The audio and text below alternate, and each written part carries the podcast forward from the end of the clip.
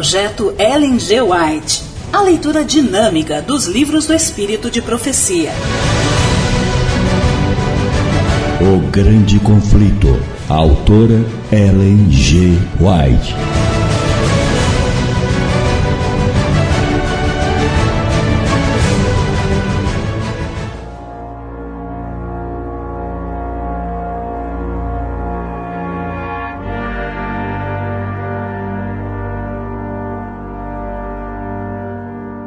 Capítulo número 1 Parte 3 Predito o destino do mundo.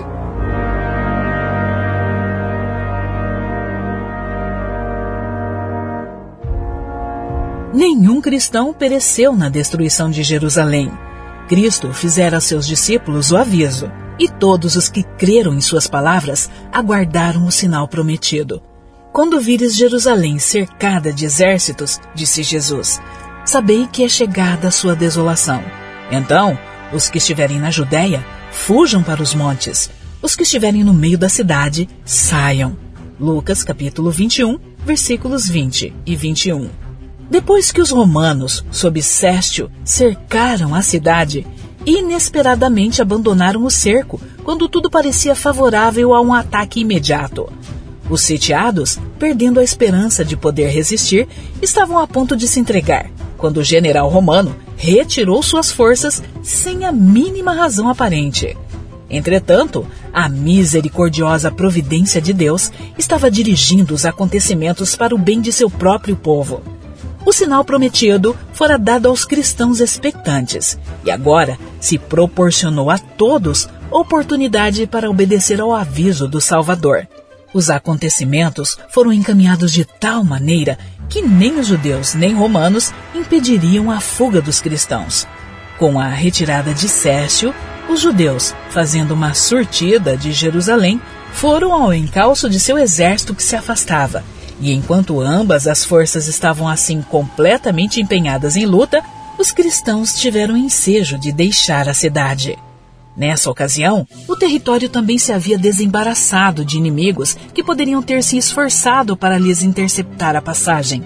Na ocasião do cerco, os judeus estavam reunidos em Jerusalém para celebrar a festa dos tabernáculos, e assim os cristãos em todo o país puderam escapar sem ser molestados.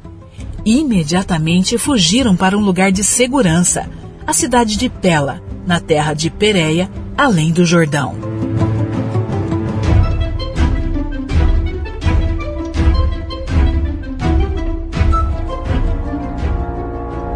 As forças judaicas, perseguindo Acécio e seu exército, caíram sob sua retaguarda com tal ferocidade que ameaçaram de destruição total.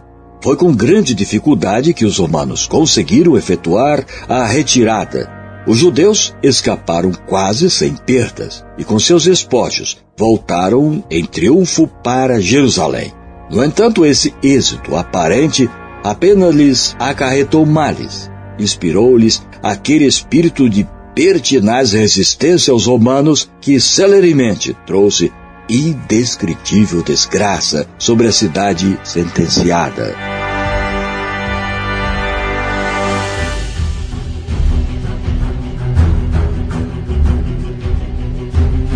Terríveis foram as calamidades que caíram sobre Jerusalém quando o cerco foi reassumido por Tito. A cidade foi assaltada na ocasião da Páscoa, quando milhões de judeus estavam reunidos dentro de seus muros. Suas provisões de víveres, que a serem cuidadosamente preservadas teriam suprido os habitantes durante anos, tinham sido previamente destruídas pela rivalidade e vingança das facções contendoras. E agora experimentaram todos os horrores da morte à fome. Uma medida de trigo era vendida por um talento. Tão atrozes eram os transes da fome que homens ruíam o couro de seus cinturões e sandálias e a cobertura de seus escudos. Numerosas pessoas saíam da cidade à noite, furtivamente, para apanhar plantas silvestres que cresciam fora dos muros da cidade se bem que muitos fossem agarrados e mortos com severas torturas. E muitas vezes, os que voltavam em segurança eram roubados naquilo que haviam rebuscado com tão grande perigo. As mais desumanas torturas eram infligidas pelos que se achavam no poder, a fim de extorquir do povo atingido pela necessidade os últimos e escassos suprimentos que poderiam ter escondido. E tais crueldades eram frequentemente praticadas por homens que se achavam, aliás, bem alimentados e que simplesmente estavam desejosos de acumular um depósito de provisões para o futuro.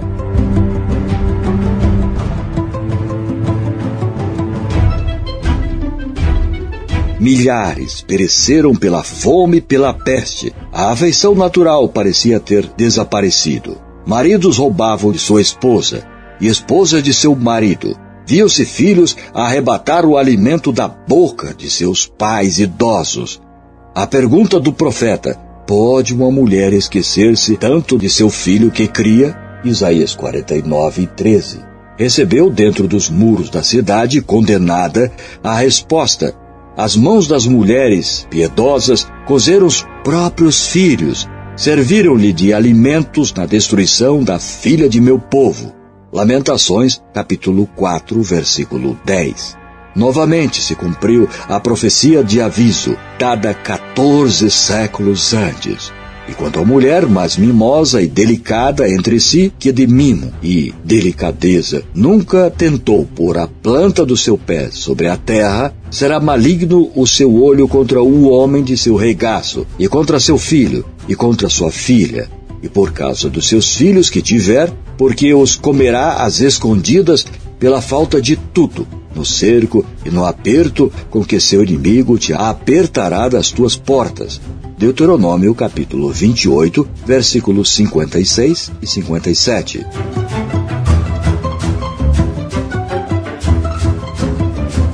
Os chefes romanos esforçaram-se por infundir terror aos judeus e assim fazê-los render-se. Os prisioneiros que resistiam ao cair presos eram açoitados, torturados e crucificados diante do muro da cidade. Centenas eram diariamente mortos desta maneira, e essa horrível obra prolongou-se até ao longo do vale de Josafá e no Calvário se erigiram cruzes em tão grande número que mal havia espaço para mover-se entre elas. De tão terrível maneira foi castigada aquela espantosa maldição proferida perante o tribunal de Pilatos. O seu sangue caia sobre nós e sobre seus filhos. Mateus capítulo 27, versículo 25.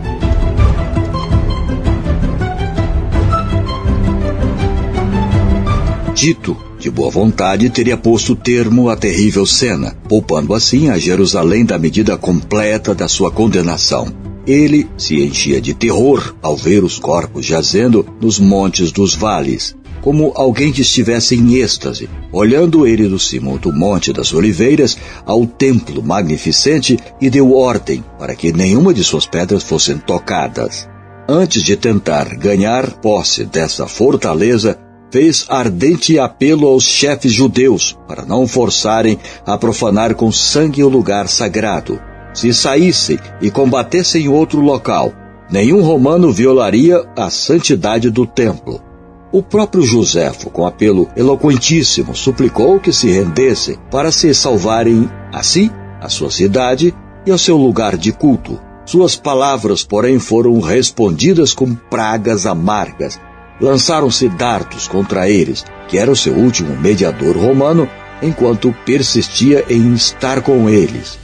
Os judeus haviam rejeitado os rogos do Filho de Deus e agora as advertências e rogos apenas se tornavam mais decididos a resistir até o último ponto. Nulos foram os esforços de Tito para salvar o templo. Alguém maior do que ele declarara que não ficaria pedra sobre pedra.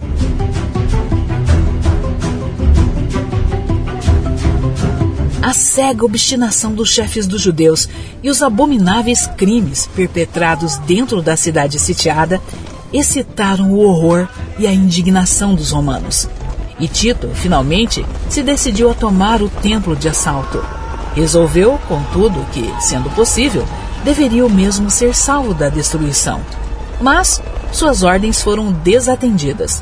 Depois que ele se retirara para sua tenda à noite, Os judeus, saindo repentinamente do templo, atacaram fora os soldados.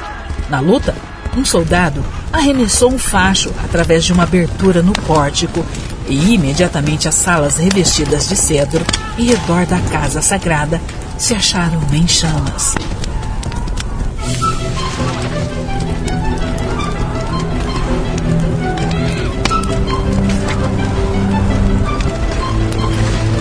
Tito precipitou-se sobre o local.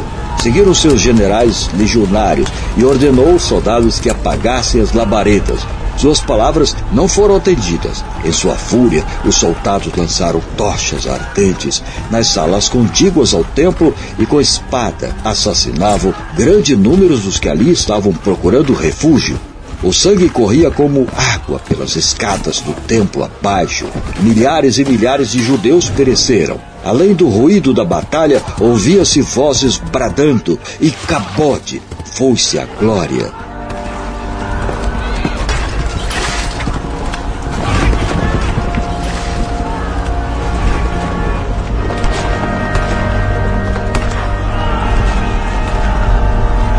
Tito achou impossível sustar a fúria da soldadesca.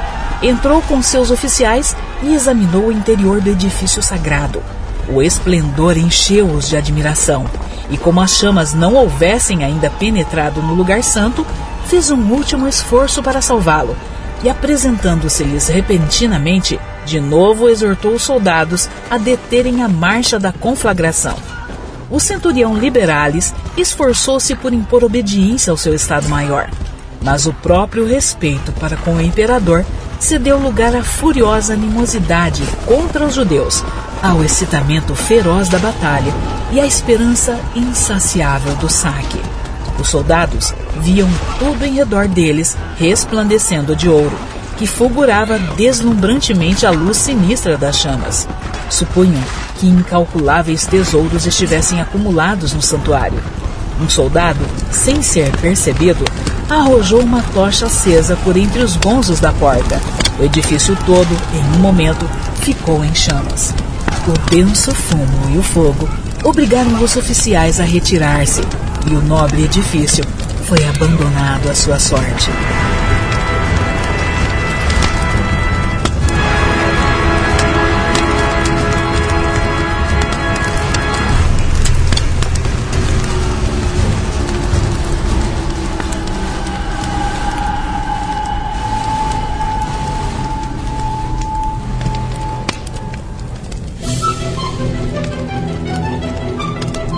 Era um espetáculo pavoroso aos romanos. E que seria ele para os judeus? Todo o cimo da colina que dominava a cidade chamejava como um vulcão. Um após outro caíram os edifícios com tremendo fragor e foram absorvidos pelo igíneo abismo. Os tetos de cedro assemelhavam-se a lençóis de fogo. Os pináculos dourados resplandeciam como a ponta de luz vermelha. As torres dos portais enviavam para cima altas colunas de chama e fumo. As colinas vizinhas se iluminavam e grupos obscuros de pessoas foram vistas a observar com horrível ansiedade a marcha da destruição. Os muros e pontos elevados da cidade alta ficaram repletos de rostos, alguns pálidos, com a agonia do desespero, outros com expressão irada, a ameaçar uma vingança inútil.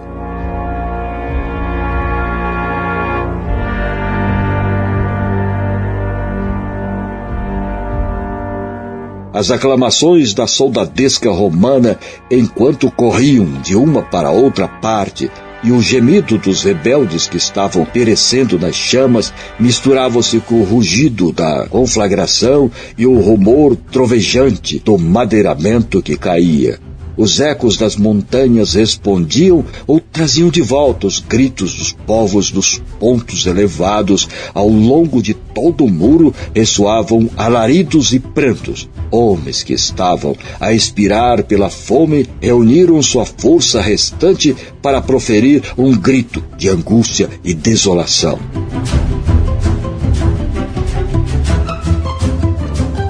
O morticínio do lado de dentro era até mais terrível do que o espetáculo visto fora.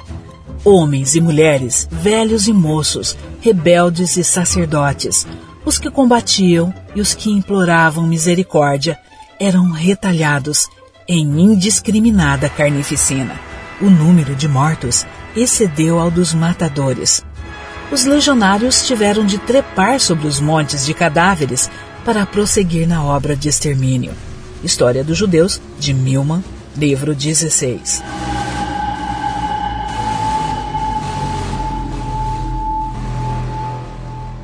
Depois da destruição do templo, a cidade inteira caiu nas mãos dos romanos.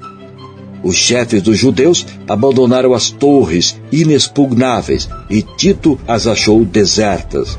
Contemplou-as com espanto e declarou que Deus lhes havia entregue em suas mãos, pois engenho algum, ainda que poderoso, poderiam ter prevalecido contra aquelas estupendas ameias.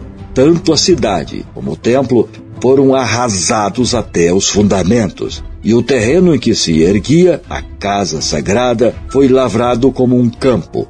Jeremias capítulo 26, versículo 18. No cerco e morticínio que se seguiram, pereceram mais de um milhão de pessoas. Os sobreviventes foram levados como escravos, como tais, vendidos, arrastados a Roma para brilhantar a vitória do vencedor, lançados às feras dos anfiteatros ou dispersos por toda a terra como vagabundos sem lar. Os judeus haviam forjado seus próprios grilhões. Eles mesmos encheram a taça da vingança. Na destruição completa que lhes sobreveio como nação, em todas as desgraças que os acompanharam depois de dispersos, não havia senão recolhido a colheita que suas próprias mãos semearam. Diz o profeta: Para tua perda, ó Israel, te rebelaste contra mim, pelos teus pecados tens caído. Oséias capítulo 13, versículo 9, capítulo 14, versículo 1. Seus sofrimentos são muitas vezes representados como sendo o castigo infligido por decreto direto da parte de Deus. É assim que o grande enganador procura esconder sua própria obra. Pela obstinada rejeição do amor e misericórdia divina, os judeus fizeram com que a proteção de Deus fosse deles retirada e permitiu a Satanás dirigi-los segundo a sua vontade, as horríveis crueldades executadas na destruição de Jerusalém são uma demonstração do poder vingador de Satanás sobre os que se rendem ao seu controle.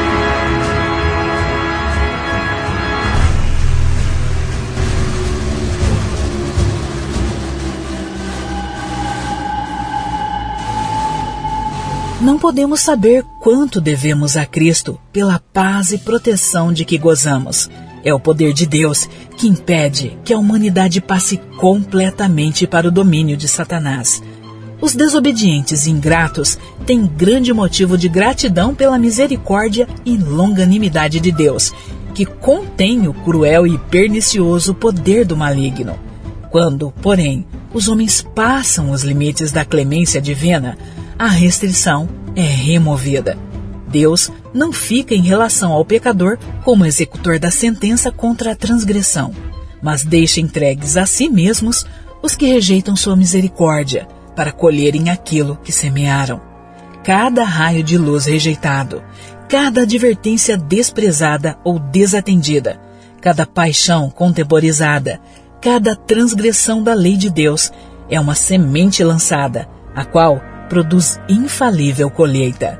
O Espírito de Deus, persistentemente resistido, é afinal retirado do pecador, e então poder algum permanece para dominar as más paixões da alma, e nenhuma proteção contra a maldade e inimizade de Satanás. A destruição de Jerusalém constitui tremenda e solene advertência a todos os que estão tratando levianamente com os oferecimentos da graça divina e resistindo aos rogos da misericórdia de Deus. Jamais foi dado um testemunho mais decisivo do ódio ao pecado por parte de Deus e do castigo certo que recairá sobre o culpado.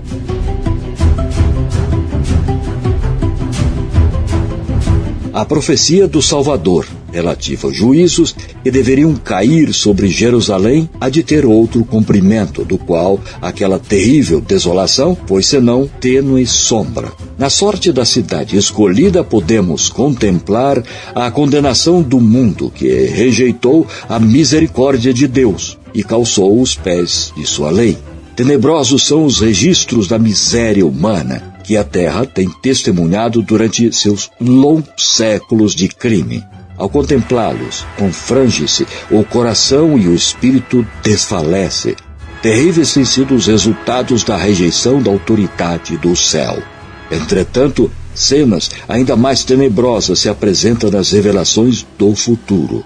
Os registros do passado, o longo cortejo dos testemunhos, conflitos e revoluções, a armadura daqueles que pelejaram com o ruído e as vestes que rolavam no sangue são em contraste com os terrores daqueles dias em que o Espírito de Deus será totalmente retirado dos ímpios, não mais contendo a explosão das paixões humanas e ira satânica. O mundo contemplará então, como foi dantes, os resultados do governo de Satanás. Mas naquele dia, bem como na ocasião da destruição de Jerusalém, livrar-se-á o povo de Deus, todo aquele que estiver inscrito entre os vivos. Isaías capítulo 4, versículo 3. Cristo declarou que virá a segunda vez para reunir a si os seus fiéis. E todas as tribos da terra se lamentarão e verão o Filho do Homem vindo sobre as nuvens do céu com poder e grande glória. E ele enviará os seus anjos com um rijo clamor de trombeta, os quais ajuntarão os seus escolhidos, desde os quatro ventos, de uma a outra extremidade dos céus. Então, os que não obedecem ao Evangelho serão consumidos pelo espírito de sua boca e serão destruídos com o resplendor de sua vinda. 2 Tessalonicenses capítulo 2, versículo 8. Como o antigo Israel, os ímpios destroem-se a si mesmos, caem pela sua iniquidade. Em consequência de uma vida de pecados, colocaram-se tão fora de harmonia com Deus, sua natureza se tornou tão aviltada com o mal, que a manifestação da glória divina é para eles um fogo consumidor. Acautele-se os homens, para que não aconteça negligenciarem a lição que lhes é comunicada pelas palavras de Cristo. Assim como ele preveniu seus discípulos quanto à destruição de Jerusalém, dando-lhes um sinal da ruína que se aproximava para que pudessem escapar.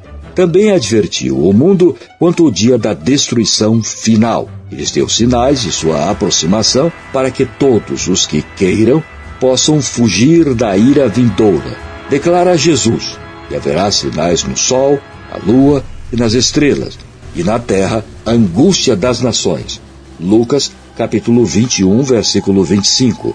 Mateus, capítulo 24, versículo 29. Marcos, capítulo 13, versículo 24 ao 26. E Apocalipse, capítulo 6, versículos 12 ao 17. Os que contemplam estes prenúncios de sua vinda devem saber que está próximo às portas. Vigiai, pois, são essas palavras de advertência. Os que atendem ao aviso não serão deixados em trevas, para que aquele dia os apane desprevenidos. Mas os que não vigiarem, o dia do Senhor virá como ladrão de noite. Tessalonicenses capítulo 5, versículo 2.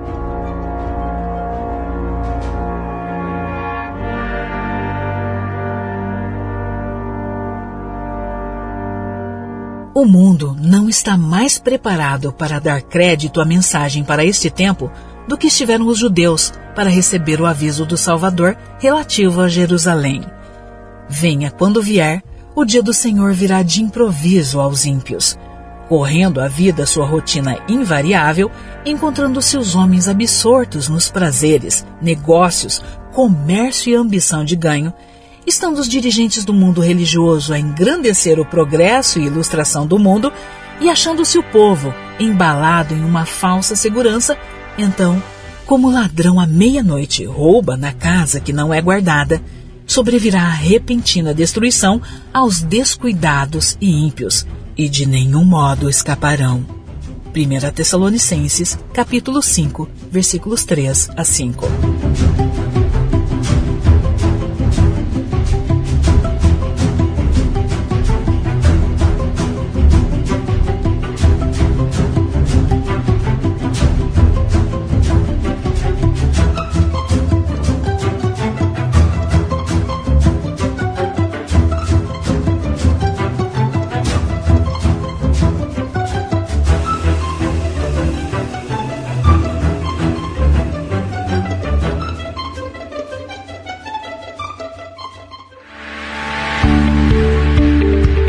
Áudio que você ouviu faz parte de um projeto missionário destinado a pessoas cegas e não alfabetizadas, sendo proibida a venda e comercialização do mesmo.